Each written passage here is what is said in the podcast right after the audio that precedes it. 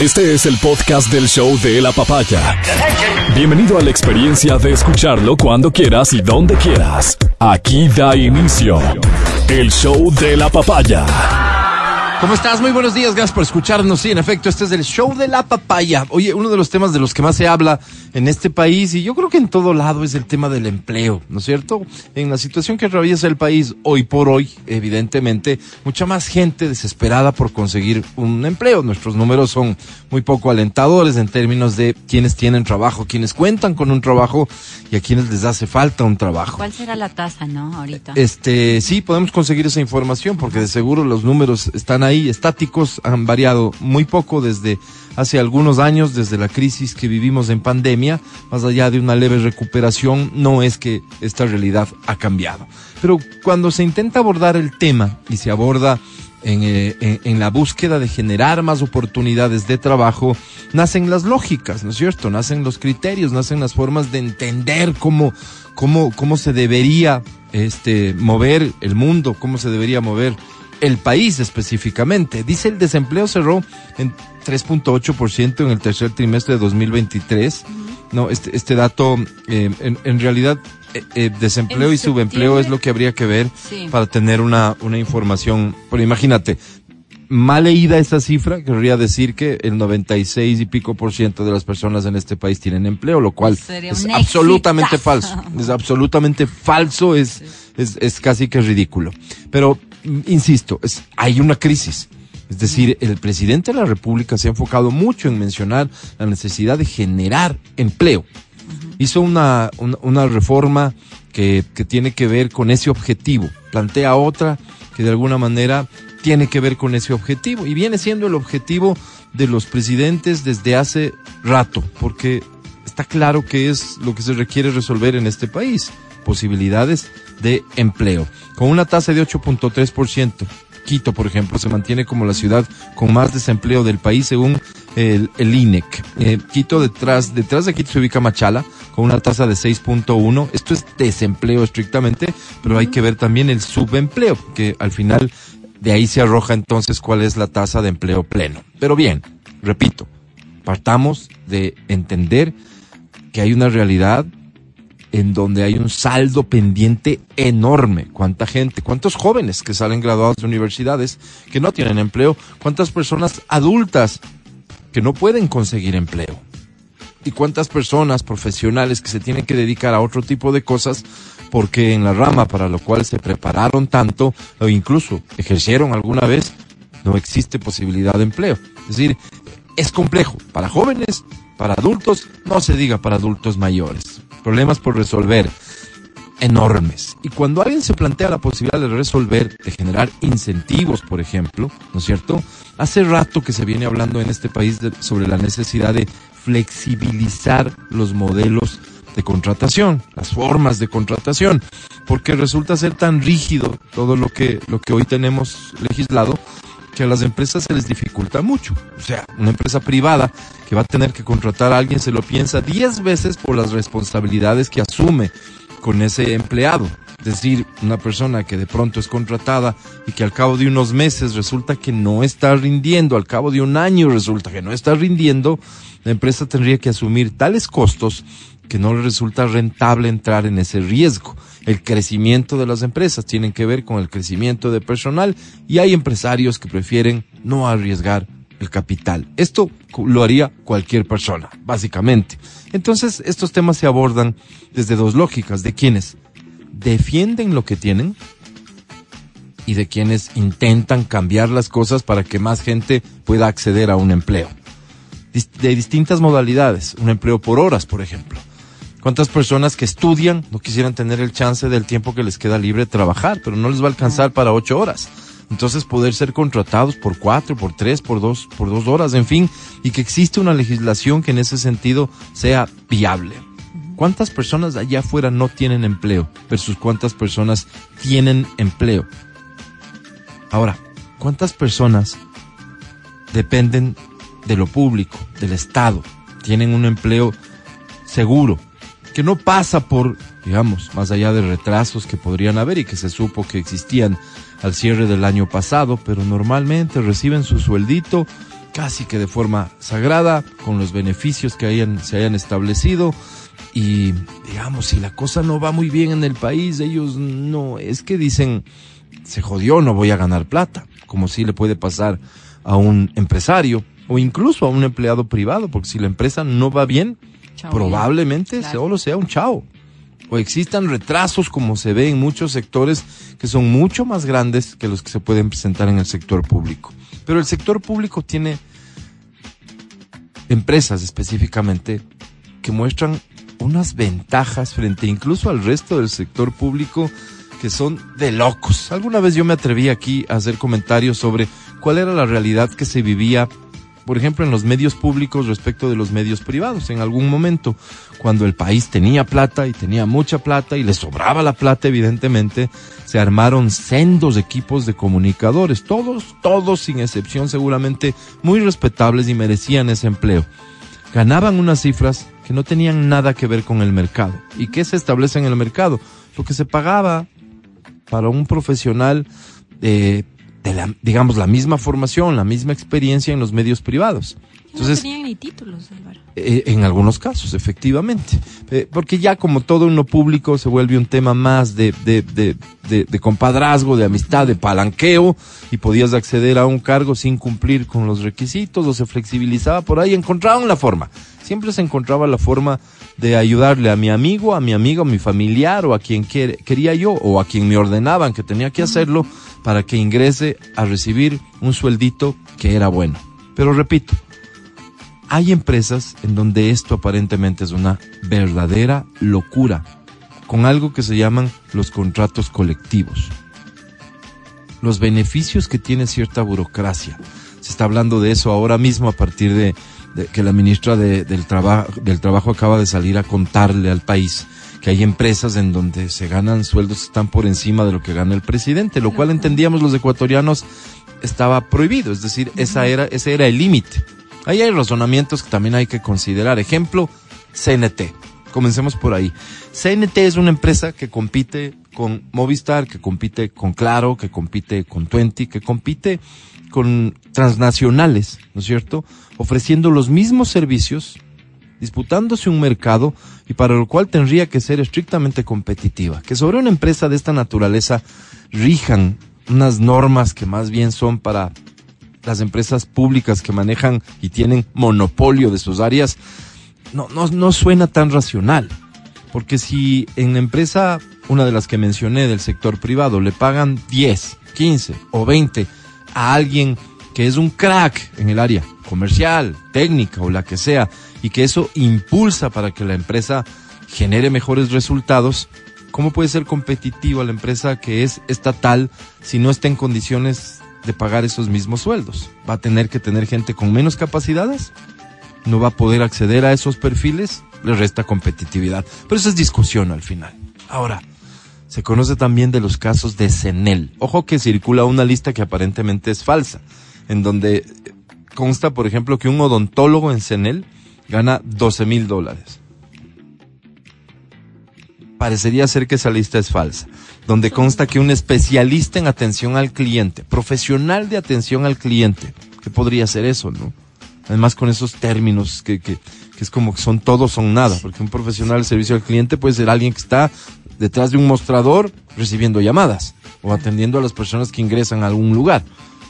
¿Será que es quien dirige el área? ¿Qué será? Ahí también consta 12 mil dólares. Repito, ahí en redes sociales estos listados parecerían ser falsos. Lo que no es falso es un contrato colectivo que tiene unas ventajas que te mueres. Fíjate, por ejemplo, el beneficio de estabilidad de 8 años. Hay un contrato colectivo que establece un beneficio de estabilidad de 8 años. Funciona así. Si un trabajador fue contratado por 800 dólares mensuales, lo cual, digamos, suena, suena normal, relativamente normal, supera el periodo de prueba y es despedido, supera el periodo de prueba y es despedido. ¿Cuál será el periodo de prueba? Habitualmente, ¿cuánto? ¿Tres tres meses? meses. Tres meses. Sí. ¿Cuál será? seis Digamos que es un año. Ok, un año. Ponle un año. Debe recibir el sueldo que habría recibido durante los siguientes, escucha esto, siete años y nueve meses. Esto equivale aproximadamente a 74 mil dólares. Una persona que fue contratada en CENEL para ganar 800 dólares supera el periodo de prueba y es despedida, van a tener que pagarle 74 mil dólares aproximadamente. ¿Dónde salió eso? Este es un contrato que rige, es un contrato real en Cenel. ¿Se pueden imaginar? Hasta, 74 mil dólares. hasta cualquier pilas hace que se. No, no, pilas, o sea, claro, no ponlo entre comillas, pero ¿qué te conviene? ¿Qué te conviene?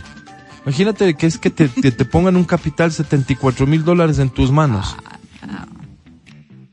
¿Mm? Con los tigres que somos. Bueno, visto desde lo positivo, forzando un poco las cosas, dicen que somos un país en donde existe mucho emprendimiento, Sí, ¿no es sí, cierto? sí, eso sí es. Entonces es mucha capacidad, creatividad, seguramente, de pensar un negocio y montarlo. Con 74 mil dólares te lo montas. ¿No es cierto? ¿Cuánto necesitas claro vos para montar el negocio que tienes en mente? La mitad, ¿no? La mitad. Ya. Estoy feliz. Con 74 mil te montas ese negocio y de seguro además te puedes dar algunos gustos.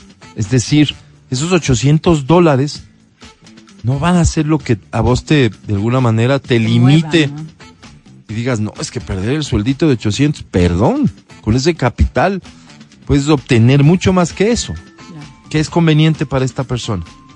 Con los tigres que somos para comprarnos pantallas planas grandotas en casas donde ni siquiera está terminada la construcción. Claro. Lo que antes eran los mini componentes, hoy los televisores, ¿no es cierto? Y cuántas cosas más relacionadas a la tecnología, porque eso sí no puede faltar. Es decir, el iPhone 15 hay que tener, aunque no tenga datos. Eso es, eso es una realidad de nuestro país. Es decir, imagínate lo que significa esto. En el resto del sector público, público, regulado por la Ley Orgánica del Servicio Público, esa misma persona que ganaba 800 dólares y que superado el periodo de prueba es despedida, recibiría 2.250 dólares. ¿Se imaginan la diferencia? Cenel, Abismo. 74 mil dólares. Cualquier otro lugar del sector público regulado por la Ley Orgánica de Servicio Público, 2.250 dólares. Es información absolutamente cierta, confirmada por una investigación periodística de GK, que ha sido publicado oportunamente y en varias ocasiones. La puedes encontrar fácilmente. Liquidación por retiro voluntario. ¿Qué significa esto? Renuncio. Me voy. Ya, es que me cae mal el jefe, me voy. Normalmente cuando haces eso sales. Gracias, ¿no? Hay, hay cierto valor, pero lo explicamos ahorita. No. Pero me voy. ¿Qué te puede llevar a renunciar? El ambiente de trabajo. Mm, maltrato. Acoso laboral. Sí, sí, sí, sí. Oye, oye, en positivo también deben haber razones. Es decir, Una- oye, no, me una salió una mejor chance. Me casé con el sugar que tanto. Ay, Exactamente. O me mudo a vivir a Ambato. Este, voy, a, voy a buscar Ese mi no es sueño una opción mucho como para Melina, digamos. O me voy fuera del país, porque Claro, es algo que también he querido hacer mucho. Si un trabajador renuncia, CENEL debe pagarle siete salarios básicos unificados por cada año de servicio. Este es un monto adicional al desahucio establecido por ley, que es un 25% del salario por cada año completado de trabajo. En 2023 el salario básico unificado en el Ecuador fue de 450 dólares. Eso significa que si renuncia una persona que ha trabajado 10 años en CENEL, pero ojo, renuncia, independientemente de cuánto fuera su salario, al renunciar recibirá un monto aproximado de 31.500 dólares. ¿Qué? Quiero renunciar. Esto es, esto es extra. Álvaro, bajo esas condiciones. 30 quiero renuncio. Lo renunciar. siento. 31.500 Ahí se dólares. Cuando renuncia un empleado público no sindicalizado, un empleado privado no recibe ningún monto adicional al desahucio porque es renuncia. Claro. Me voy. Es mi decisión. No, acá en CENEL, 31.500 dólares. De acuerdo a esta cláusula del contrato colectivo, además, si la terminación de la relación de trabajo se produce por la muerte del trabajador activo, renuncio porque me muero.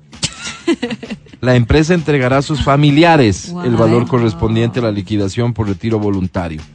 No existe forma de que CENEL deje de pagar y decir CENEL es decir el Estado y decir el Estado es decir tú y yo, es decir todos. Es decir, la plata que hace falta para todo en este país está aquí. en buena parte está aquí, en estos excesos ridículos, en estos absurdos que no son sino una comprobación más de la enorme corrupción que existe en este país, para lo cual se requirió que exista gente a la que le importe un comino el resto y que ponga, ponga por delante sus privilegios y que haya gente que aceptó ser sometida a estos grupos. Si existe un grupo proponente y digamos que es lo que se llama el comité de empresa, estos dirigentes sindicales de las empresas públicas, que por cierto se convertirán en héroes, me imagino yo, pues de todos los que trabajan en CENEL, porque imagínate a ese dirigente llegar a la convención y decirles, hemos conseguido esto y esto y esto, compañeros, héroe. Héroe. Sea, fácilmente a mí, en, el contexto de corrupción y demás de este país, digo, se me ocurre pensar que con gusto cada una de esas personas beneficiadas de este contrato colectivo le pondrán una contribución a esa dirigencia que consigue estos beneficios. Pues. Pero del otro lado también, de quienes aceptan la firma de este tipo de acuerdos. Porque hay alguien que representaba a la empresa, que en teoría representaba los intereses del Estado, que aceptó esto. Increíble. Estratosférica indemnización por despido. Además de las bonificaciones e indemnizaciones que le corresponden según ley de seguridad social, si un empleado de CENEL es despedido, recibe una cantidad equivalente a su sueldo multiplicado por... ¿Cuánto creen? A ver. 96. ¿Qué? 96. Ok. ¿Cuánto ganabas a mes? ¿Mil? 96 mil. 96 mil. ¿Mm?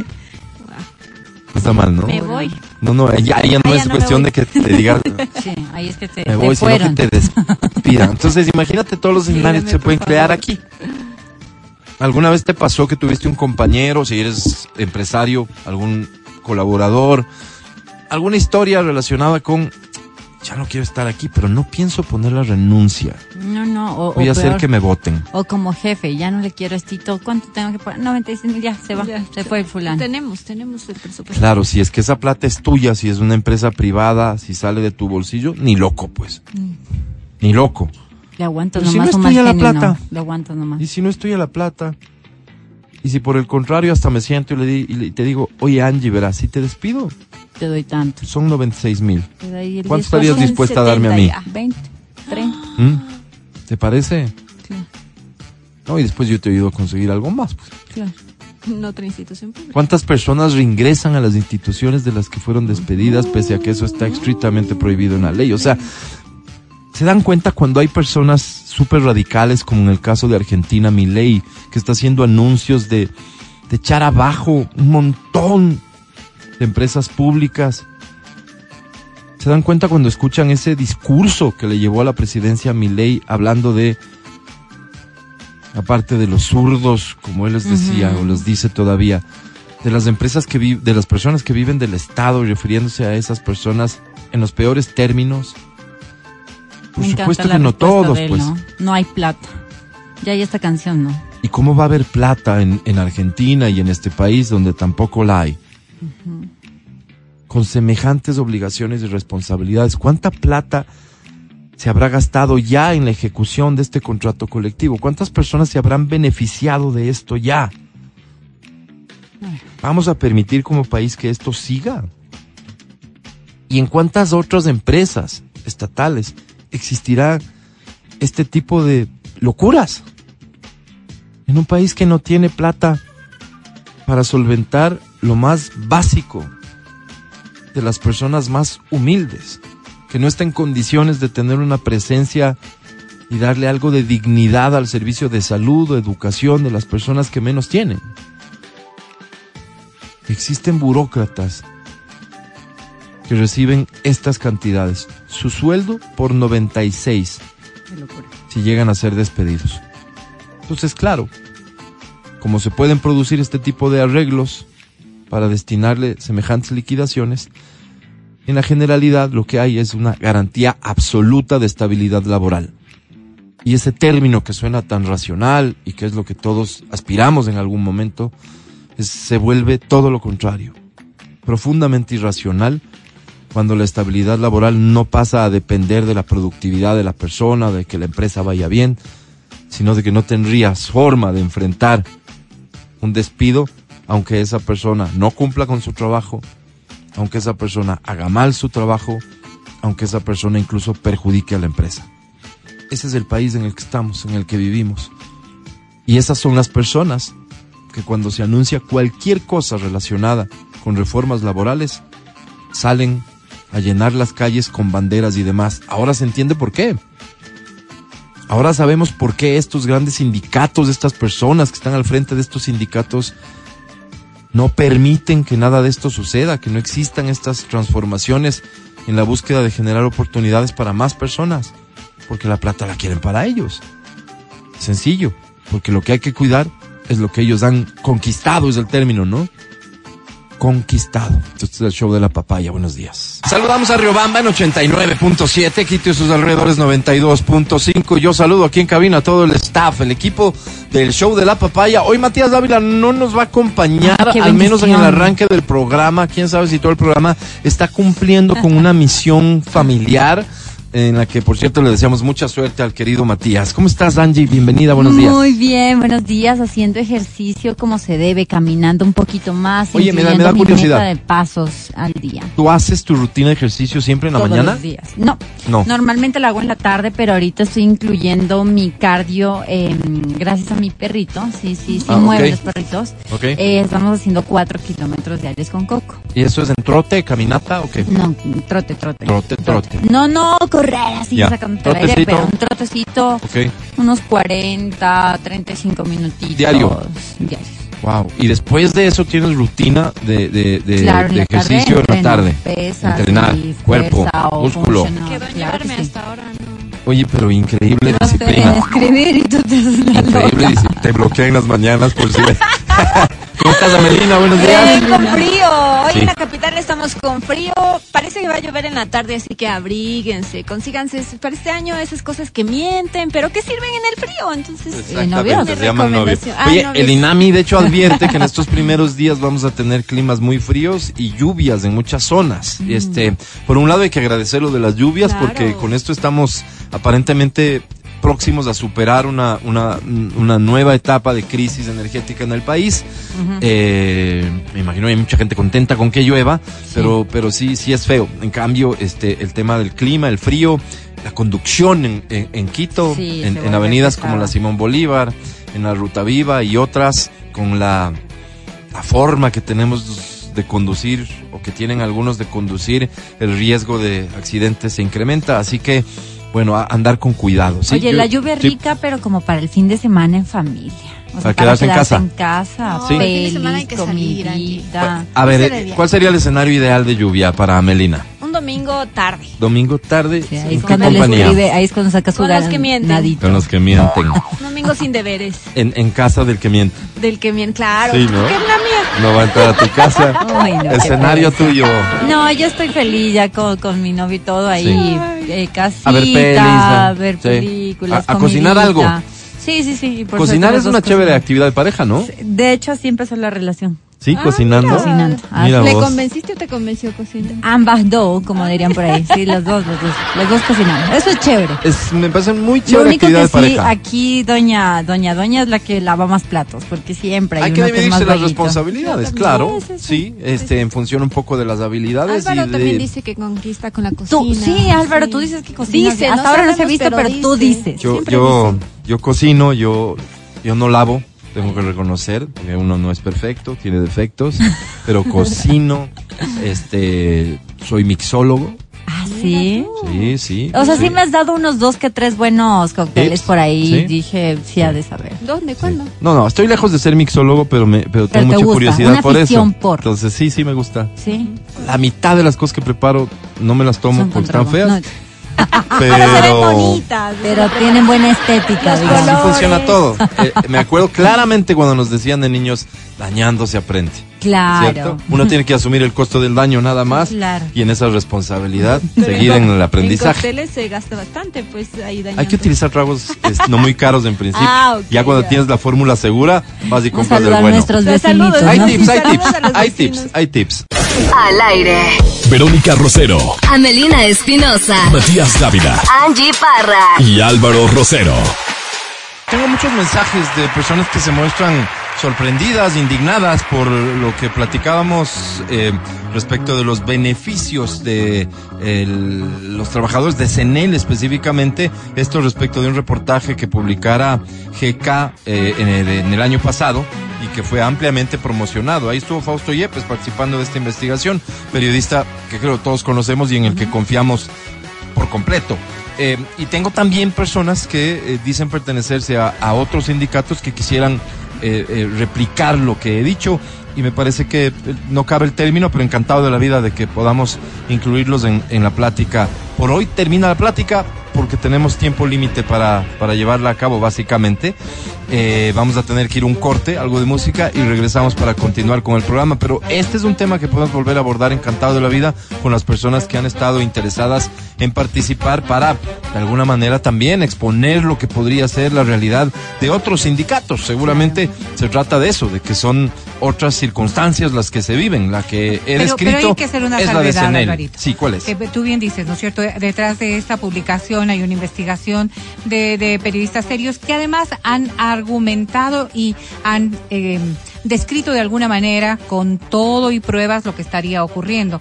Abrir los micrófonos significa que vengan también bajo la misma estructura de, de información, es decir, que existan pruebas, porque no es No, que van a compartir opiniones, Sí, ¿no? o sea, a ver, puedes hacerlo con opiniones, pero no puedes acusar o no puedes decir si no hay pues, pruebas. claro, Perdóname, yo creo que hay responsabilidad de los medios Sin lugar a dudas, la tenemos que cumplir siempre a cabalidad, como bien nos inspira la tarea que cumplimos, sobre todo ustedes los periodistas, mi querida Vero. Vamos, 10 en punto de la mañana. Óyeme, se enviaron las preguntas para la consulta popular, ¿ya vieron? Yeah. ¿Cuál les parece nice? Está nice. Pero yo estaba esperando, esperando la que abordamos el día de ayer. Ajá. Am, autódromo. está así como ha- hay una serie de preguntas ahí todas relacionadas con la seguridad y tú estás leyendo interesado. De- más allá de que ya habrá que escuchar a, a quienes conocen sobre todo de leyes cómo, cómo Sí, ven sí, esto cómo lo interpretan y demás. Para quienes conocen de la materia de seguridad para saber hacia dónde esto nos puede conducir qué estamos corrigiendo qué se puede y qué no se puede en fin Pero sobre todo esto que muchos juristas han expresado, que esto Sí. se podía hacer bajo otro mecanismo. Exactamente, con sí. mucha más Pero, pero, pero, digo, son lecturas porque des- desde lo político ya, imagínate vos que te digan, esto se podía haber hecho mandando una ley en la asamblea donde usted tiene una mayoría. Hay quienes han dicho a través de un decreto y eso no sé si es que sea válido también, pero son juristas que han expresado su punto de vista. Respecto de lo de la asamblea, ¿no será más bien una señal de que esa mayoría no existe? Y por eso se está enviando una consulta, se presta para lecturas. Pero así estás leyendo las preguntas súper interesado, ¿no es cierto? Y de pronto llegas a la 11.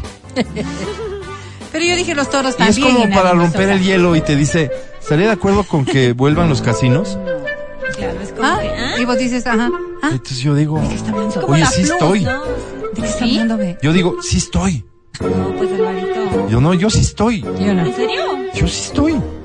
Yo, yo soy liberal, o sea, es que, es que jamás estaré de acuerdo con que desde Hay una una, lógica total. Te, te, te prohíban por completo, que seas alguien que no puede tomar sus propias decisiones.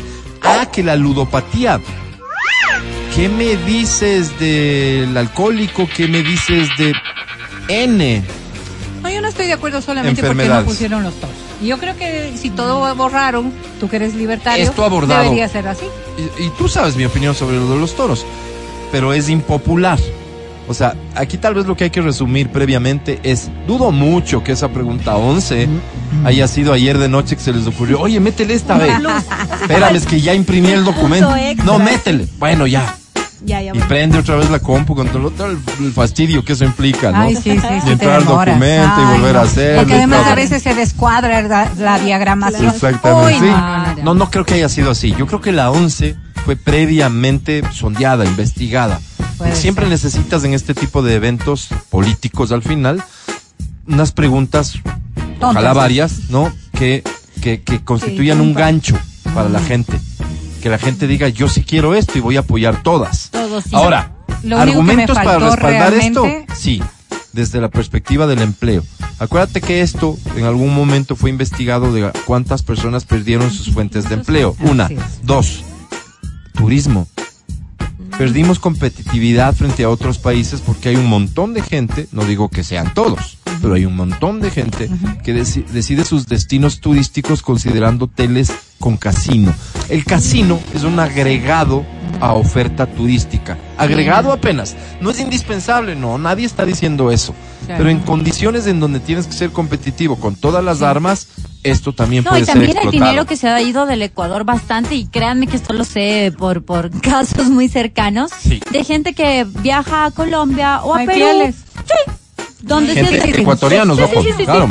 Fin de semana. Voy- te voy a decir una- sola cosa. Yo no leo todavía los anexos y me gustará entender, sobre todo los juristas que puedan interpretarlo adecuadamente. Sí, yo no Pero- voy a leer, yo voy a esperar que los juristas se Pero interpreten. no, no sé, hay que leer también para tratar al menos de tener un concepto. Pero sí es algo importante, algo que también se ha dicho y que aspiro a que de alguna manera se esté viendo cómo limitarlo, el lavado de dinero que podría generar el sí. tema de los casinos. Exactamente, y en eso sí. sí hay que ser prácticos. Lo que sí me falta es el tema de la extradición. Debo ser honesta, era una de las preguntas que yo Sí, sí, pi. aspiraba a que se la vuelva a incluir, Sí, porque creo que hemos recapacitado como ciudadanos, como país, respecto de la estupidez que hicieron algunos ciudadanos ecuatorianos votaron no. al votar no respecto de la extradición.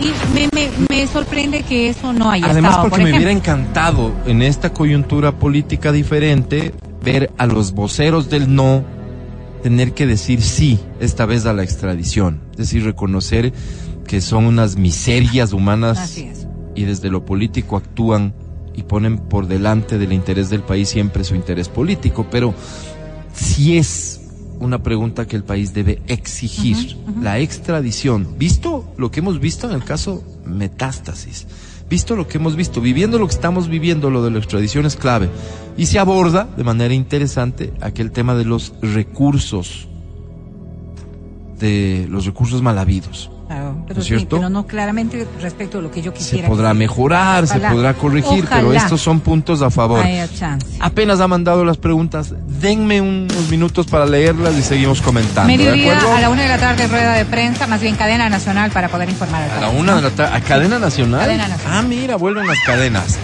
Suscríbete. Este es el podcast del show de la papaya. Seguimos con el show de la papaya en Exa FM.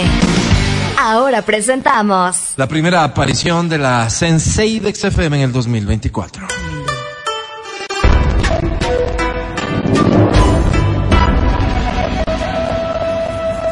Es la licenciada Verónica Rosero.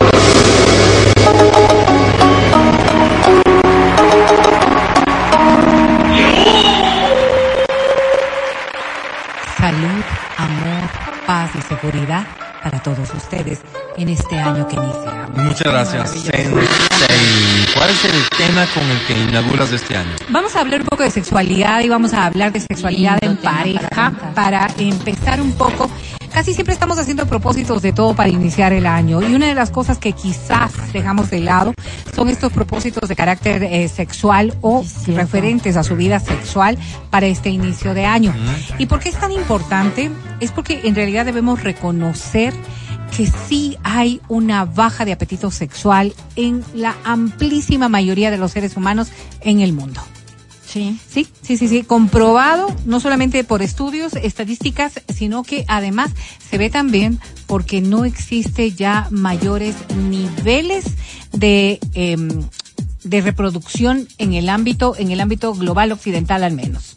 Entonces, si nosotros da- nos damos cuenta, había Pero un no será montón solo que hay más cuidado. no, no, no, no, es que, a ver, vamos cambiando nuestra forma de ver la vida.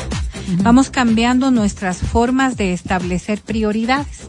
Y una de las cosas que destaca a- ahora mismo la investigación científica es que para la población más joven el sexo se va volviendo algo no tan necesario.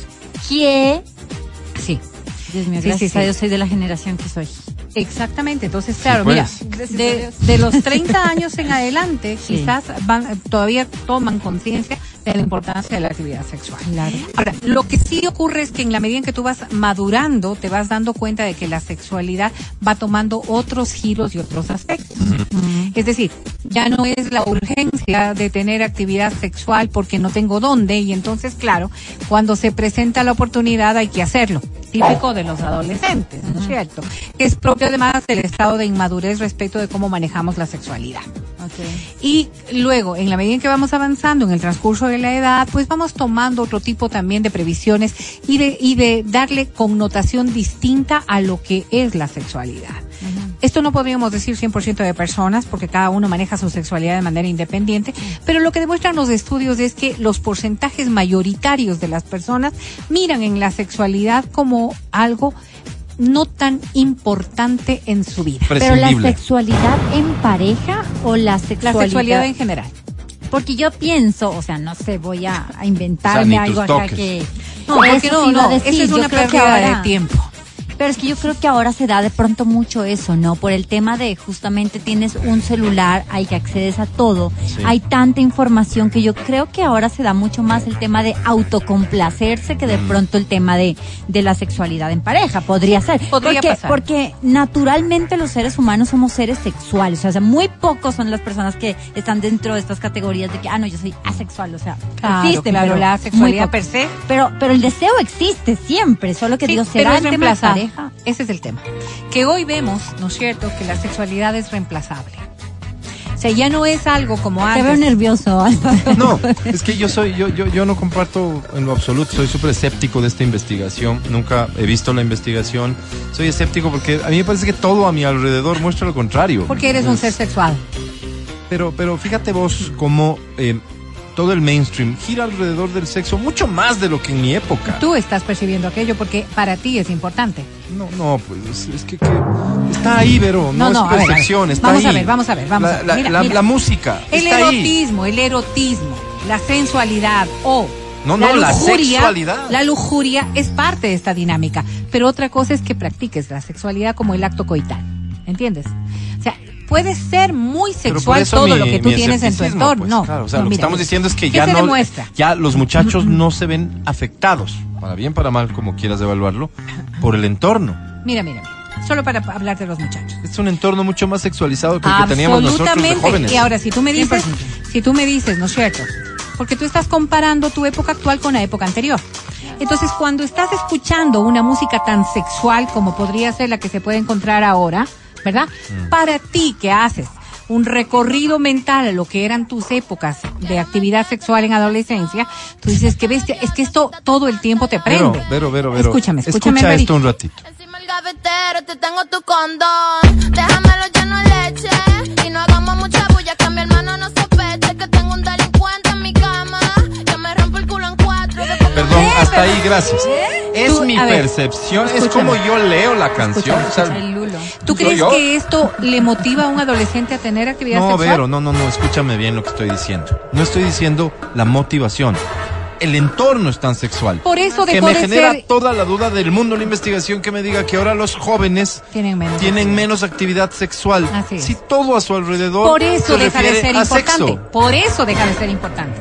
Porque en la ausencia, en la ausencia, es que para los adolescentes de antes era tan importante tener actividad sexual. Hoy es todo tan sexual que la actividad coital ya no Ha es tan trascendente. Tienes todo respecto del tema, pero no tienes actividad Mira, sexual. es como, pues. es como si te, tú estuvieras con hambre, ¿no es cierto? Y te ponen en una mesa delante Mm. 40 mil platos. Te llenaste ¿Ya, visualmente. ya no tengo Entonces, hambre? ¿En no, serio? Entonces, A mí sí me pasa. entonces fíjate, voy a decirte algo. Por favor. Picas una cosa, picas dos cosas y Pero se ya, acabó. ya te llenaste, sí, es verdad. Porque la oferta está Pero picaste, pues. exageradamente. Claro, no te estoy diciendo no que no hay ausencia. Lo- digamos que no hay actividad. sentido, Lo que te estoy diciendo es que ha disminuido precisamente por esta sobreexposición a lo que es la sexualidad. Los muchachos, los muchachos de ahora tienen otras necesidades. Y, si- y te voy a poner esto como un pretexto tan solo. Hay estudios que dicen, por ejemplo, que cuando plantean, ¿no es cierto?, la posibilidad de vamos a jugar play con los amigos o tener actividad sexual con la novia, gana jugar play con los amigos. Entonces, claro, ustedes que son adultos, que viven la sexualidad de una manera distinta, pero yo, yo veo sus caras y dicen, no puede ser. No puede ser. se muere. Claro, No, no, no puede ser. mamá. O sea, en tu vida no es. Claro. No puede ser que todas las universidades hagan estudios no es cierto. y que contrapongan con el hecho de que a ti te parezca que los no jóvenes quieren. A mí sí me hace sentido. A mí sí me hace sentido, Vero, porque es verdad. O sea, estamos como. El, el ejemplo que pusiste de la comida es perfecto. Por ejemplo, a mí los all you can eat nunca me sirven. Porque pienso que voy a comer Eres tanto buen negocio ya- para ellos. Soy, soy el negociazo. de la Y por mujeres, lo general, somos Y por eso tantos, ¿ves? Pero, O sea, pero sí, sí, tiene mucho pero, sentido. a ver, pero O sea, no es que lo estoy diciendo yo. Esto de alguna manera refleja las investigaciones que hacen. Esta es una universidad de Navarra, por ejemplo, que da datos, pero hay un montón de Navarra. investigaciones. Y siempre que hemos hablado de este tema, a ti te confunde porque quizás estás comparándolo con tu vida. Ese es un craso error, porque venimos de una, de una historia distinta, de una forma distinta de ver la sexualidad. Pero aparte de, eso, es que hoy observamos también que hay otras formas de, de vivir tan rápidas, tan exigentes, ¿no es cierto? Que la actividad sexual ya no es, ya no es la que debería ser en función de lograr y alcanzar la satisfacción como antes se podía observar o como tú en algún momento idílico también lo pretendes. Y de eso se trataba el espacio de hoy. Cuando nosotros hacemos propósitos respecto de lo que es la vida sexual, una de las cosas que deberíamos hacer en principio es mejorar tu vida sexual. Ese debería ser el primer propósito que tenemos. Si tu vida sexual es tan placentera, no hay nada que ponerte a pensar, no hay nada que cambiar y por ende no hay nada que ponerte como propósito. Pero la mayoría de los seres humanos siempre estamos como aspirando a algo distinto o un poquito mejor de todo. lo que está, ¿no es cierto? Entonces, lo primero es entender que para tener una mejor actividad sexual no implica mayor cantidad, sino mejor disposición de poder hacerlo. Y uno de los primeros balances que se hace es el tiempo que le dedicas a la actividad sexual. Entonces, claro, mejorar la- las condiciones no significa que vayas a tener cinco días a la semana de actividad sexual.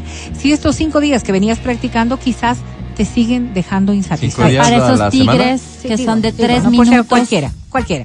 puede ser una vez al mes, como puede ser cinco veces al mes. O sea, lo que te estoy diciendo es un número que venías realizando Sí. y no te está dando esta satisfacción que tú pretendes tener Entonces te tienes con la actividad proponer. sexual.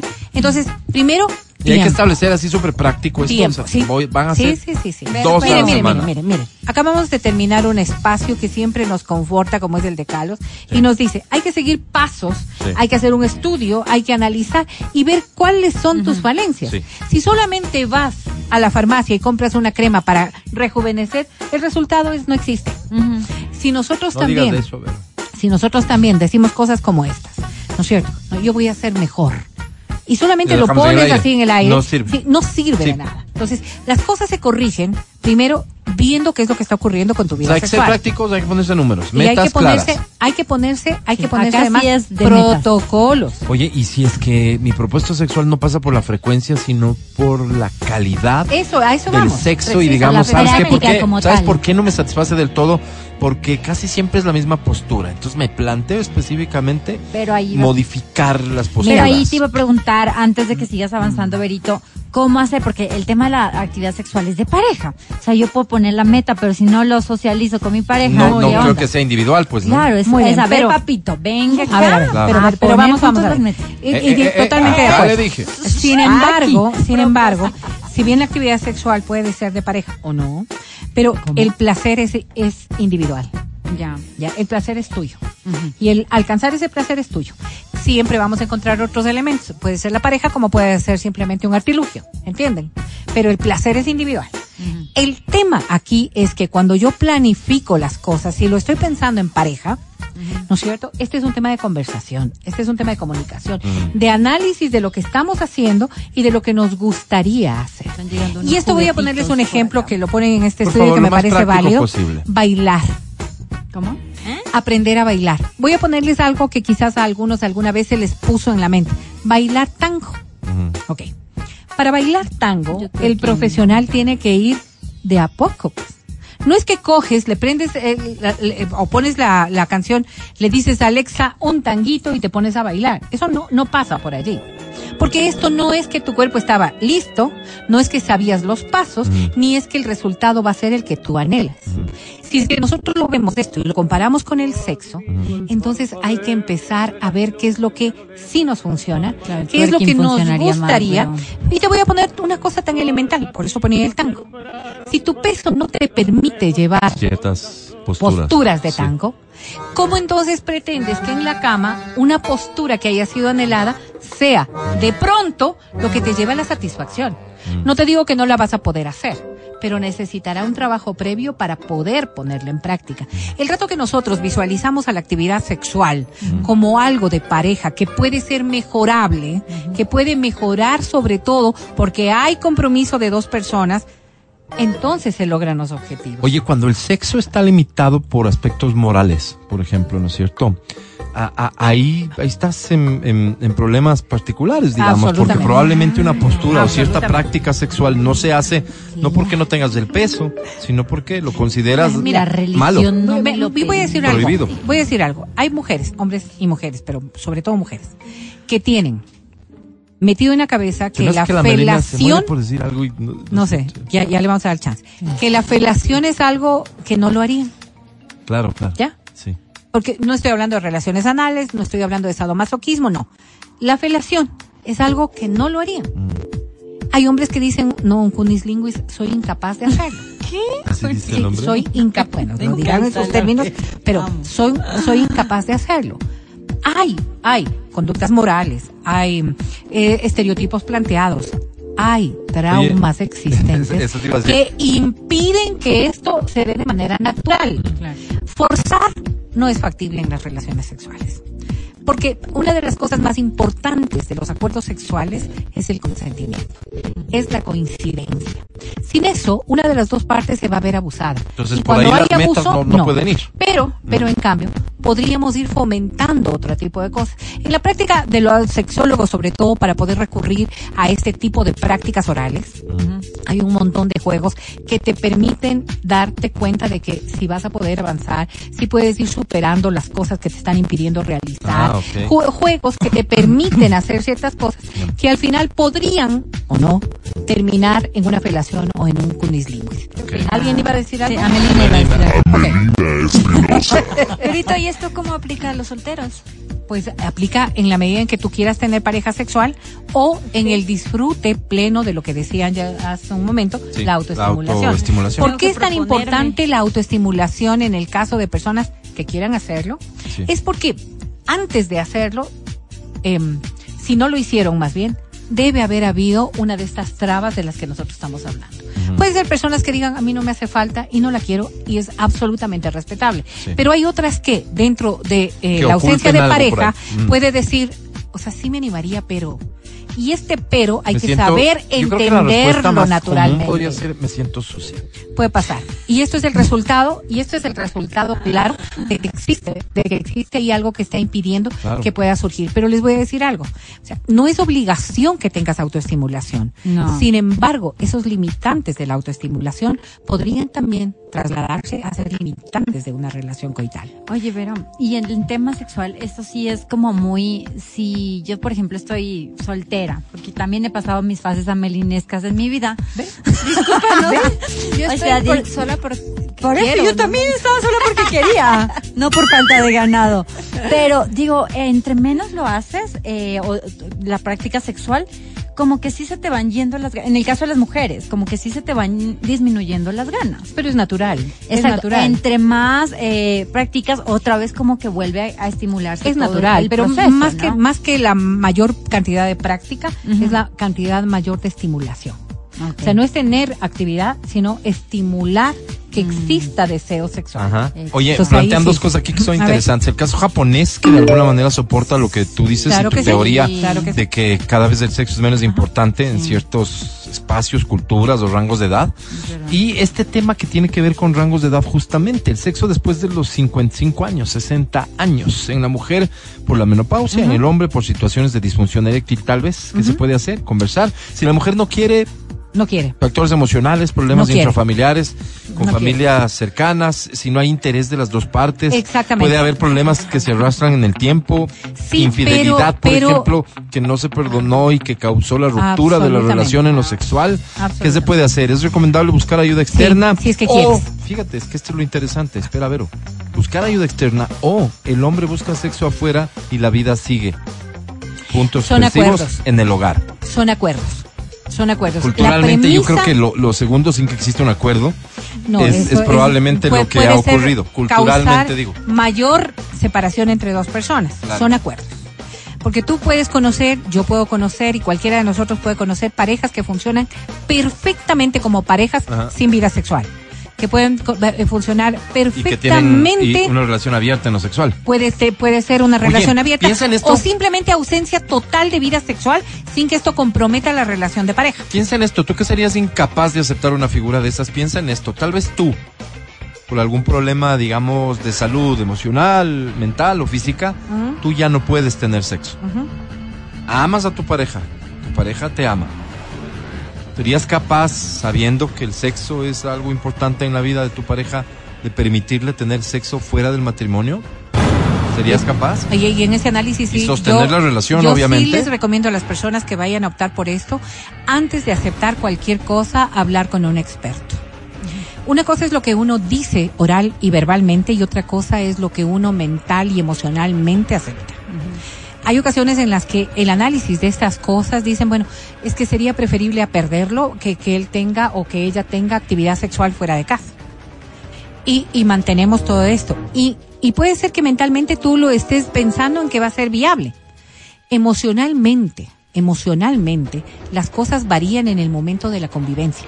De, de, de lo que viene a posterior. ¿Qué es lo que pasa con las infidelidades, no es cierto? A veces tú dices, te perdono, y en tu interior todavía está calando cómo lo hizo, con quién lo hizo, a qué horas lo hizo, por qué me hizo y todo lo demás. Entonces, antes de tomar decisiones de esa naturaleza, la recomendación es que acudas donde un profesional para saber si la respuesta que vas a dar a eso es realmente Algo que eh, vas a poder manejar en el tiempo. Sí, sí. Oye, Ahora, de todo lo que ha dicho, Infidelidad, sin embargo, no cabe aquí, pues el término, ¿no? no, porque eh, Sería un si es- acuerdo. claro, o sea, el acuerdo de la infidelidad no. Es más es más fácil entender que va a haber una relación extramarital que eh, tú estás eh, aceptando Ajá. de alguna manera. Relación abierta. Sí. Entonces, vamos a ver por ahí que las parejas mayores puedan tener ausencia de vida sexual. En un altísimo porcentaje hay ausencia de vida sexual temporal. Solo temporal. Sí, sí, hay ausencia. Y que luego optan y por luego corregir. Se, sí, se puede corregir de manera natural o se puede corregir a través de ayuda. Ah. Quizás de las cosas más recurrentes de consulta de profesionales en esta etapa de la menopausia es por la resequedad vaginal, por el vaginismo y por los problemas inherentes a la ausencia de deseo sexual. Si viene también la pareja con otro tipo de, de- de disfunciones o problemas, son dos temas físicos que tienen que ser corregidos, pero que derivan en el aspecto emocional y psicológico. Aquí lo que hay que impor- eh, es importante plantearse es si quieres recuperar tu vida sexual o si los dos están tranquilos así. Vamos a ver. Otra de las cosas que están afectando y mucho y que te- tú también tienes que cambiar esta mentalidad son los estereotipos sexuales, Alvarito. Ujú. ¿A qué te Hoy a lo que se enfrentan muchos hombres es a mujeres. Yo no quiero ponerlo de una manera negativa el tema del empoderamiento porque saben que, que en mi concepción eso es positivo. Pero hay mujeres que eh, quizás pueden afectar el autoestima de los hombres a través de esta exigencia sobredimensionada de los roles que se tienen que cumplir. Deja de disimular lo que quieres o tienes que decir y dilo frontalmente. No, lo estoy La mujer diciendo. haciendo qué? de la mujer exigiendo a un hombre el cumplimiento de una actividad sexual Sí. que quizás el hombre no está en capacidad de hacerlo. ¿En qué? Y por eso yo En- decía, en todo, en todo, Alvarito. Mira, por eso le decía a, a, a Angie hace un momento, la satisfacción sexual es una cosa individual. Entonces, si nosotros ponemos en manos de un hombre la complacencia, ¿no es cierto? Es que él no me hace, es que él no me da, es que él no es capaz, a eso voy. Entonces, claro, ese hombre puede verse mermado en sus capacidades. Mm. Y hoy, hoy, según se revela eh, eh, en esta investigación, hay mujeres que minimizan mucho el valor que puede tener un hombre en la actividad sexual. O sea, si ¿No yo te tengo necesito? Si yo, si yo para tener este nivel de satisfacción Sí, sexual no te necesito no a te ti. necesito Puedo porque a prefiero, de- exactamente. Sí. Estas cosas pueden mermar mucho la, la, la, el autoestima de un hombre en relación de pareja, me estoy refiriendo, ¿no? Que cuando dos personas se han puesto de acuerdo para tener una vida sexual. Entonces, claro, estas cosas se pueden dar. O desde el otro lado. Cuando el hombre mira a la mujer exclusivamente como un artículo de satisfacción sexual. Ajá. Entonces, claro, estas cosas es más común, que era creo, lo más común antes y que hoy vemos que se va invirtiendo en función de esto que yo decía, este empoderamiento, porque hay estereotipos que vamos manejando en lo social Sí. que lo queremos trasladar a la vida sexual y que puede afectar mucho porque malinterpretamos los conceptos. Claro, ahora, en tu agenda habrá espacio para esta para este año para viajar, para disfrutar, planifica también tu vida sexual. Creo que va a ser fundamental para cada uno de nosotros establecer con qué no estamos satisfechos. No estoy satisfecha con mi peso, pues voy a hacer ejercicio. No estoy satisfecha con mi vida sexual, pues voy a encontrar Aquí nace este algo- camino de mejora. Aquí nace algo que también debe ser interesante, porque Dime. si bien pueden existir personas que claramente están satisfechas sin tener actividad sexual, no la Ajá, necesitan, claro no sí. quieren, no. Hay otras que se excusan en el no quiero por no presentar esta necesidad o reconocerla abiertamente, Puede ¿no es cierto? puede pasar. Y esas personas seguramente son las que más daño se hacen, porque Claro. al no reconocerlo no van a buscar una solución. No, no, no. Y esto, por ejemplo, también con las personas que dicen, es que yo he decidido estar solo. Esta decisión tiene que ser Mm. tan reflexiva, tan reflexiva y tiene que ser tan, tan, no solamente, no solamente consciente del momento, sino consciente del futuro. Sí, por acá dicen, ¿cómo Porque va creo esa que es de súper importante, es súper importante que nosotros no dejemos, yo no les digo que me voy a poner en un escaparate a la venta, Claro. pero no se puede conseguir lo que no se busca. Oye, Vero, ¿qué podemos decir respecto de la importancia, si en términos muy generales de la sexualidad en el común de las personas, reconociendo que hay personas para las que no es importante, Importante. y que no hay afectación si no existe, pero el común de las personas, ¿qué podemos decir? La ausencia de sexualidad en las personas para las que Te sí es importante. carácter. ¿Qué, puede, ¿Qué afectación No, puede no, no, traer no, esto? no, no, desde el carácter es la primera etapa. Es la primera etapa. Sí, depresión, que viene a ser causa y consecuencia, lastimosamente. Porque lo que decía la, la persona que nos escribió de la etapa de la, de la menopausia, una de las consecuencias lastimosamente más frecuentes es la depresión dentro de la menopausia. Y entonces, claro, la depresión también viene de la mano de la ausencia de actividad sexual. Pero cuando no hay actividad sexual, la depresión se aumenta. Luego la ansiedad. Luego también la frustración. Y luego también. hay algo que también es muy doloroso y es el acomodo a una vida con la que no está satisfecha. Pero hay una práctica específica. Y mencionaste la felación. Quedémonos con eso, la felación. A mi pareja no le gusta practicarme la felación. Es un tema de ella que estoy obligado a respetar. Obligado. ¿Qué pasa cuando para mí es importante la Sí, no, es felación? una queja. Eh, por eso mismo voy a decir algo que es importante. La, la, la, cuando nosotros estamos hablando de la sexualidad como algo de dos personas, estos son temas de los cuales deberíamos haber hablado desde el inicio. Como no lo hicimos, hay que encontrar caminos, hay que ver las formas. No todo tiene una resolución positiva. Es decir, podría ser que el 80% de personas digan, ok, he hecho tantas cosas que sí me voy a animar. Y no será todas las veces, será una vez como premio al año, pero lo voy a hacer. Ok, voy a decir una cosa boba. Pero podría ser que el 20% al final de todo te diga, no es para mí. Y la otra parte, la otra parte tendrá que encontrar mecanismos de satisfacción Que reemplacen que eso. reemplacen aquello. En pareja estoy hablando. Ahí sí ¿no? cabe decir entonces, ¿qué pesa más? ¿La relación integral que tienes con esta cual. persona o, una peladita? Exactamente. Ya tú decides, tú decides. Eh. Son decisiones personales. Claro, efectivamente, sí. Oye, es súper interesante tratar de estos temas, pero evidentemente cada individuo y cada relación será un mundo absolutamente aparte. Las personas que ahora mismo se debaten en una insatisfacción sexual, creo yo que el mensaje de la sensei hoy es no te cruces de brazos y búscale una solución a esto, porque puede ser el inicio de otra serie de problemas en tu relación. Si actúas a tiempo, tal vez la relación tiene para largo, ¿cierto? Amén. En todas partes. A la hora que quieras. El podcast del show de la papaya. Llega una recomendación que me parece válida. Entre tantas, me parece súper válida. Esta para la sensei. Tema a tratar. Se podría hablar de cuando una pareja decide ir a vivir juntos. ¿Cómo debería ser el tema del presupuesto? Buen ¿Cómo manejar el presupuesto de la pareja? Sin compromiso ¿Cuánto pone ella? ¿Cuánto pone él? ¿Cuál podría ser una fórmula adecuada para evitar problemas por plata? Qué feo tener problemas por plata con la Qué pareja, horrible. ¿no? Mira, y son de las primeras cosas que saltan a veces. Claro. Casi Y, o insatisfacciones que se van guardando, porque tal vez Sí. no se armó la pelea porque preferiste ser prudente y no decir lo que pensabas de ese rato. con la pica. Exactamente, Claro, y el rato que tienes un chance, evidentemente sacas todo el veneno, ¿no? Como acostumbras. Bien, este, este me parece que es un tema válido para la Sensei. Quieren tratar el tema presupuesto No te en una pareja recientemente establecida. Es que, están- fácil. que a- aquí voy a hacer una división respecto de una pareja eh, formal y de una O sea, de un matrimonio a de una pareja que ¿qué decide convivir. Muy bien, vamos a tratarlo en los próximos días. ¿Cómo Quiero referirme brevemente a un tuit que ha colocado nuestro querido alcalde Padel Muñoz. El Pavel. alcalde, ¿qué dije? B. Pádel. Creo que a veces te gusta tanto el pádel que te confundes. Pero es con B de. ¿No será que a ustedes les gusta tanto como me, como me decías a mí? ¿No será que tú quieres oír eso, verdad? Pádel. Sí. Tal vez. No, es que él es profesional en el pádel. Escuchen esto, por favor. Dice, ¿Qué a un mes de funcionamiento del metro de Quito, se han superado los 4.4 millones de viajes. Wow. suena a mucho. Entiendo, sin embargo, que hay que aspirar a más. Todos estamos felices y orgullosos de este moderno y eficiente sistema de transporte. Sí, todos. Hoy los retos asociados al metro aún son más importantes y ahí cita algunos. Y por eso me pareció importante leer esto. Uno, cuidar al metro como un patrimonio esencial de la ciudadanía. Mira, los políticos acostumbran a ponerle estos términos así, es lo que les corresponde además de su estilo de, de conversación, el, el- el del alcalde. Cuidar el metro.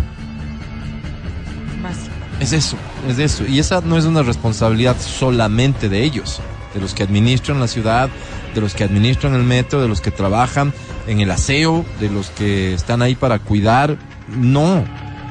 Principalmente es tuya que usas el metro. Absolutamente. Principalmente, o sea, ese famoso dicho, ¿no? De que no es más limpia la casa que más se se asea, sino que la, La que, que menos se menos ensucia.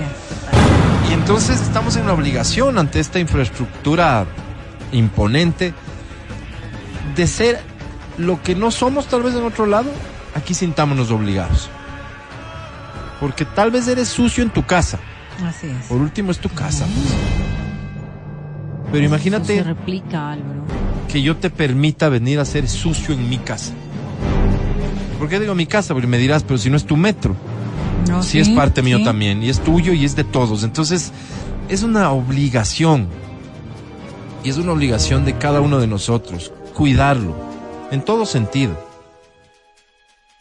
Que las cosas no envejezcan prematuramente es parte de, eh, en buena medida del uso que le damos. O sea, solo me pongo a pensar porque no he ido todavía y cuando me subí no había gente. Éramos, va- vaya, unos cuantos de la elite quiteña que Tal estábamos cual. ahí. Tal cual. Em, si hay una puertita y vos le das puertazo todo el tiempo, sí va a Se va a comenzar a, tener problemas, se va, algo se va a dañar, Claro. algo se va a dañar. Pero fíjate que la mayoría de los problemas son de gestión sanitaria. ¿Qué- qué puede abarcar esto? 27 casos. No en el reporte de, de no dice Metro, detalle, pero ¿qué no podría abarcar? Especulemos. Gestión sanitaria dice con eso. 67 eventos. Servicios municipales con 34 sucesos. Esos Tránsito y movilidad los problemas con que se han dado. 16 incidentes y gestión sanitaria con un evento. O sea, si nosotros estamos estableciendo, no somos pues, los más limpios y hay que reconocer. No es botar el caramelo. El papel del caramelo. Imagínate. ¿El chicle? ¿cierto? El chicle, no sé. ¿Mm? Pero además, ah, recuerden ustedes que hay más de 100 cámaras de vigilancia al interior. Es decir, que tu carita va a estar grabada. Que, que la cochinada que haces se va a ver. Y no encuentro donde haga una relación directa, pero las paradas con mayores inconvenientes, Ajá. la de la Universidad Central, la del Labrador, la del Ejido y la de la Magdalena. Si ya hay un llamado de atención de esta naturaleza a estas paradas puntuales, creo que el llamado que tú haces a que seamos mejores ciudadanos no implica solamente que yo no bote basura, por poner un ejemplo, sino que si veo que alguien lo hace, debo llamar la atención. Es, es mi personal punto de vista. Esto, esto nos involucra me a todos. parece, me parece que es la única manera. Sí. Si Oye, me vas a rayar el metro, no, no, no, no, no, no, pues no, o sea, no, te lo voy a permitir. No me vengas a grafiquear, no, me me lo- interesa no, tu arte. No, exactamente. No, no me Te interesa, aquí no. Pero anda a hacerlo en tu casa. Toma. El segundo punto que menciona el alcalde es un tema más de ellos, porque dice superar las fallas normales, este normales de tapo le pone, eh, asociadas a su operación, sobre todo en escaleras, ascensores, sistema de pago, coordinación entre empresas privadas, en fin, sí, a quienes tienen la responsabilidad de la administración, de la gerencia, etcétera. Tres, generar más educación ciudadana. Ejemplo, escuchen esto por favor, porque uno dice, no debería pues requerirse una gran campaña de educación para que sepamos que los ascensores Son para las personas. son para personas adultas mayores y personas con discapacidad. No se deben ensuciar o vandalizar las unidades del metro. No debe existir comercio autónomo ni en las afueras de las estaciones y menos aún dentro del metro. Si lo ve, denuncie y sobre todo, ¿sabes qué? No compres, pues. Porque qué tal que una persona logra sortear los filtros, ¿no es cierto? Escondió por ahí de alguna manera y ya estando en el metro comienza a vender. Pero No no, le- le, es, claro, no. no. le resulta negocio porque nadie le compra, no, no vuelve. Claro, ya, ya deja de ser eficiente aquello. Aquí sí no cabe ninguna discusión. Sí, pero es que a mí me parece. No, no importa lo que te parezca. En serio. Y, y estoy hablando conmigo mismo. No me importa lo que me parezca. Es una norma. Está prohibida la venta Así es. ambulante y se acabó la discusión. No porque sea lo que tú necesitas. En el tema de, O de los porque ascensores, piensas que es que, que no es justo que las personas se les niegue la posibilidad de llevar el pancito a la qué casa. pena, pero no. En el tema de los ascensores, y esto solamente como una recomendación a mi buen amigo, ¿Ah, sí? a, a Víctor Hugo, es que yo pensaría que cosas como estas, la reparación de un ascensor, debe hacérselo en la madrugada.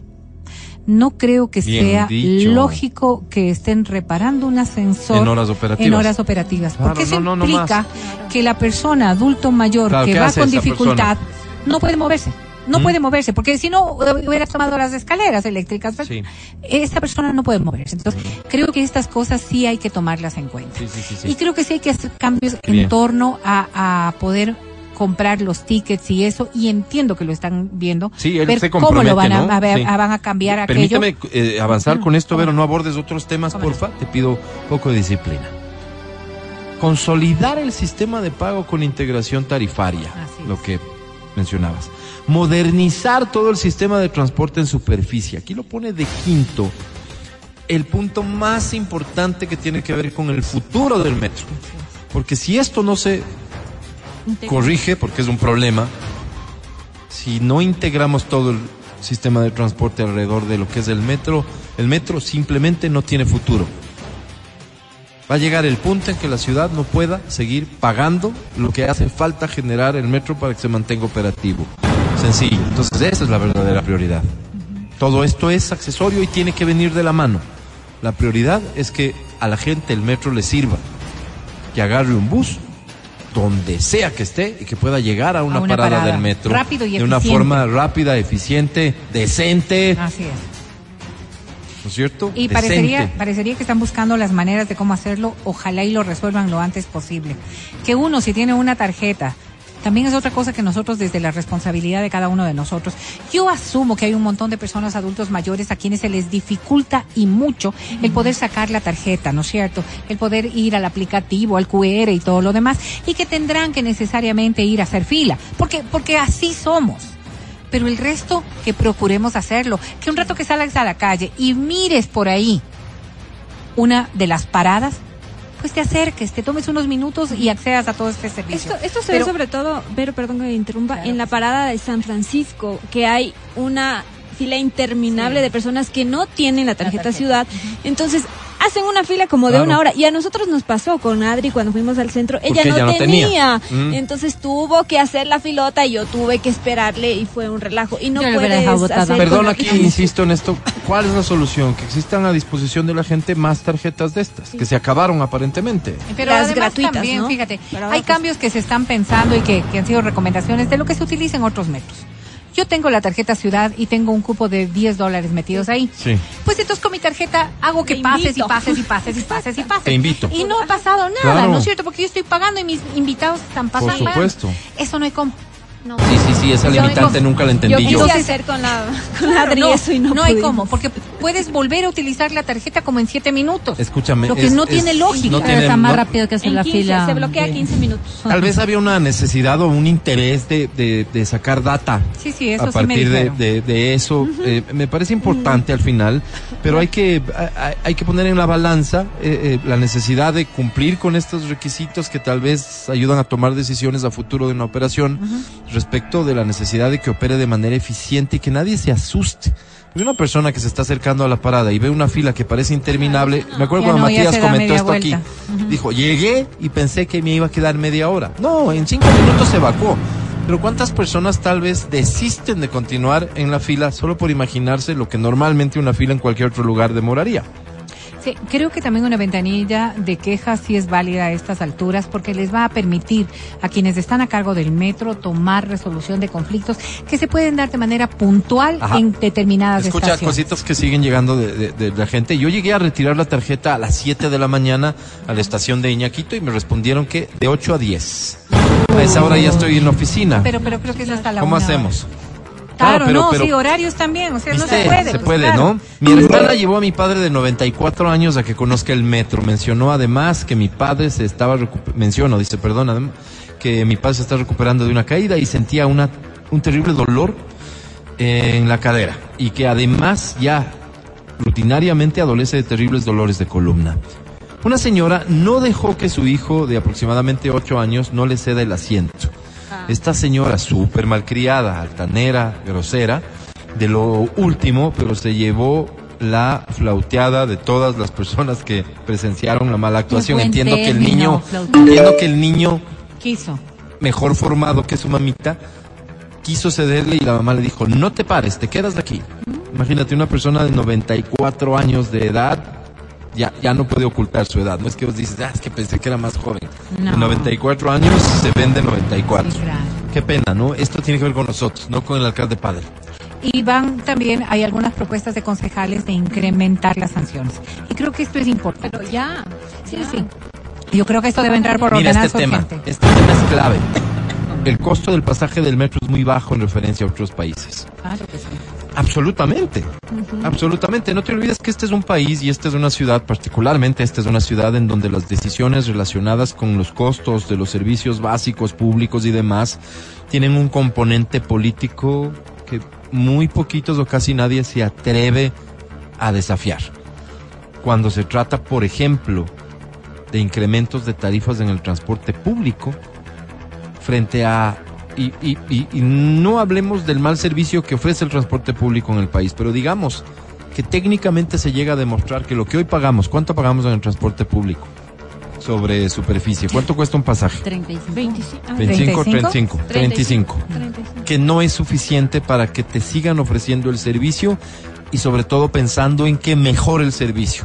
Y técnicamente se demuestra que el pasaje debería costar, no te pongo mucho, 40 centavos. ¿Qué autoridad se atreve a tomar esta decisión No, sabiendo que la gente no va a estar encantada de la vida? O lo contrario, cuando se trata de decirles no a los transportistas, pero no de verdad, pues. No es que no le subo la tarifa, pero le voy a dar todas estas compensaciones, que a la postre significa lo mismo que le hubiéramos subido la tarifa, solo que en vez de pagar el pasajero, paga la ciudad. O sea, de alguna manera, la ciudad con sus recursos no nos atrevemos a enfrentarlos. Entonces, hay un tema aquí que yo creo que, que- jugó un papel importante cuando se hizo el cálculo, porque debe haber técnicamente, deben haber existido otras alternativas. Por eso mismo, porque el costo es tan bajo, se requiere llegar a un número de viajes que supera bastante lo que hemos logrado hasta ahora. Y ojo, lo que sí va a pasar es que cuando ya el sistema esté integrado, la tarifa sí va a subir un poquito, pero integrado. Es decir, que pagas Ya, una pues sola por tarifa ya. por agarrar el bus y llegar a la estación del metro y luego el metro. Es una complejidad adicional en una ciudad en la que no es fácil tomar de- decisiones que no son tan populares, digamos, ¿no? No se puede comprar tickets en una estación y usuarios y usarlos en otra. Exactamente. Creo que se debería poder, porque igual Claro. estás pagando la misma vuelta. tarifa. También, Qué buen o sea, punto sí, este. sí, claro. Qué buen punto, claro. Sí, Me queda no, te cerca. cambió, eh, se te cambió el plan. Tú compras y te dicen, no, ¿sabes qué? Ya pasamos por ti y después Mm. lo quieres utilizar ya. Tiénelo. No, no tiene lógica. No tiene lógica. La razón que sea, al final no tiene sentido si estoy comprando un ticket para usar el metro. La única línea que tenemos, porque entendería si tuviésemos dos, tres líneas. Compraste para la línea 1, sirve para la línea 1. Es la única. Cosas que creo que sí se pueden seguir corrigiendo y que vale la pena que eh, las autoridades reciban este eh, eh, esta información también de los usuarios que directamente detectan estos problemitas Por que no serán tan sencillos. ¿Qué Por más? ejemplo, en lugares en Europa yo recuerdo que te dura una hora y media más o menos el ticket. Puedes comprar de ida y vuelta, pero te dura una hora treinta. Si no, ya, ya nada, ya perdiste. ¿Ah, sí? o sea, si hay un tiempo límite. sí, sí, hay un tiempo límite. En, eh, en, en Francia recuerdo eso, pero no sé, en el del de Nueva York creo que no tienes ese No, en el de Madrid. Y cuesta eh, 2.90. no, en España no.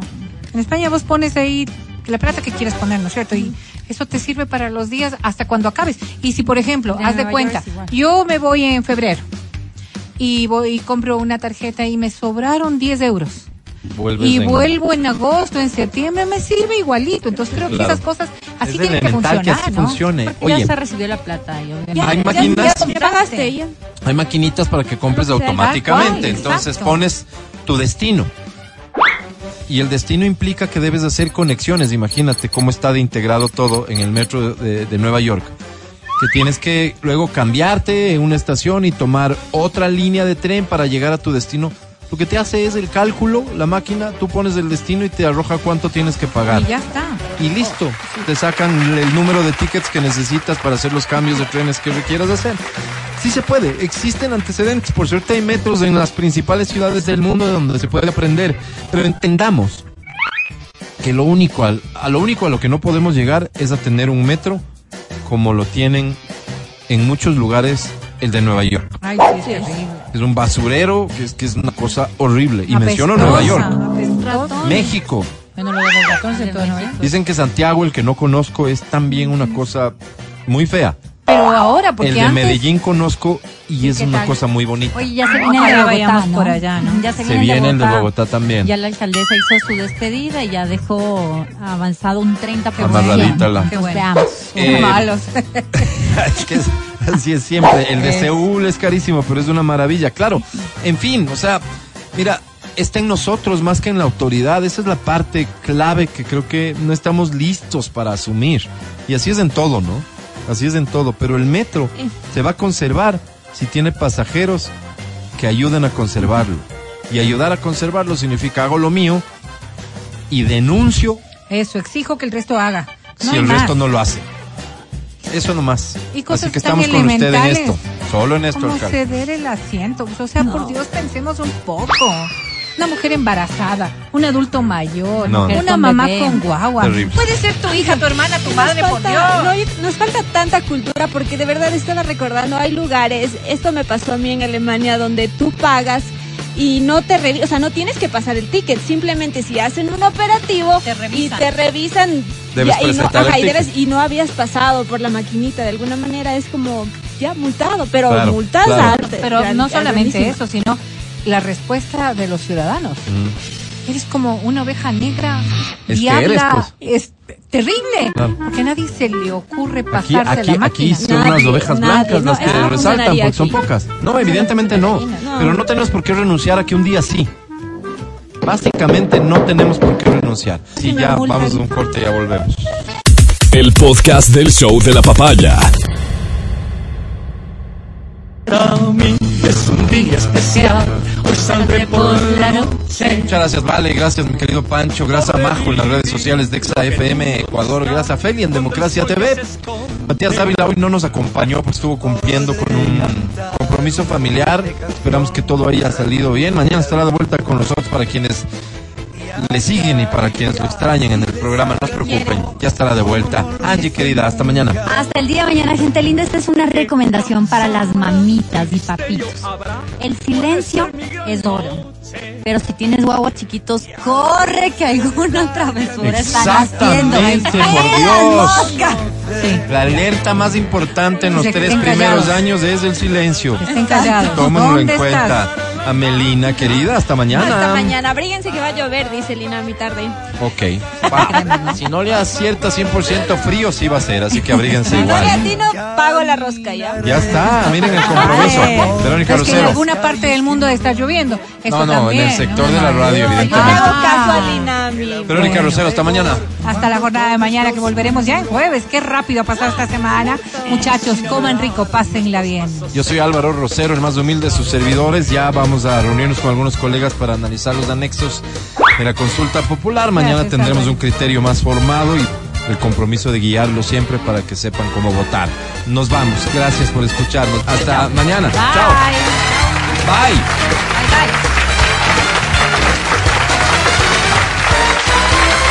Hasta aquí el podcast del show de la papaya. No olvides seguirnos y habilitar las notificaciones para que no te pierdas nuestro siguiente programa.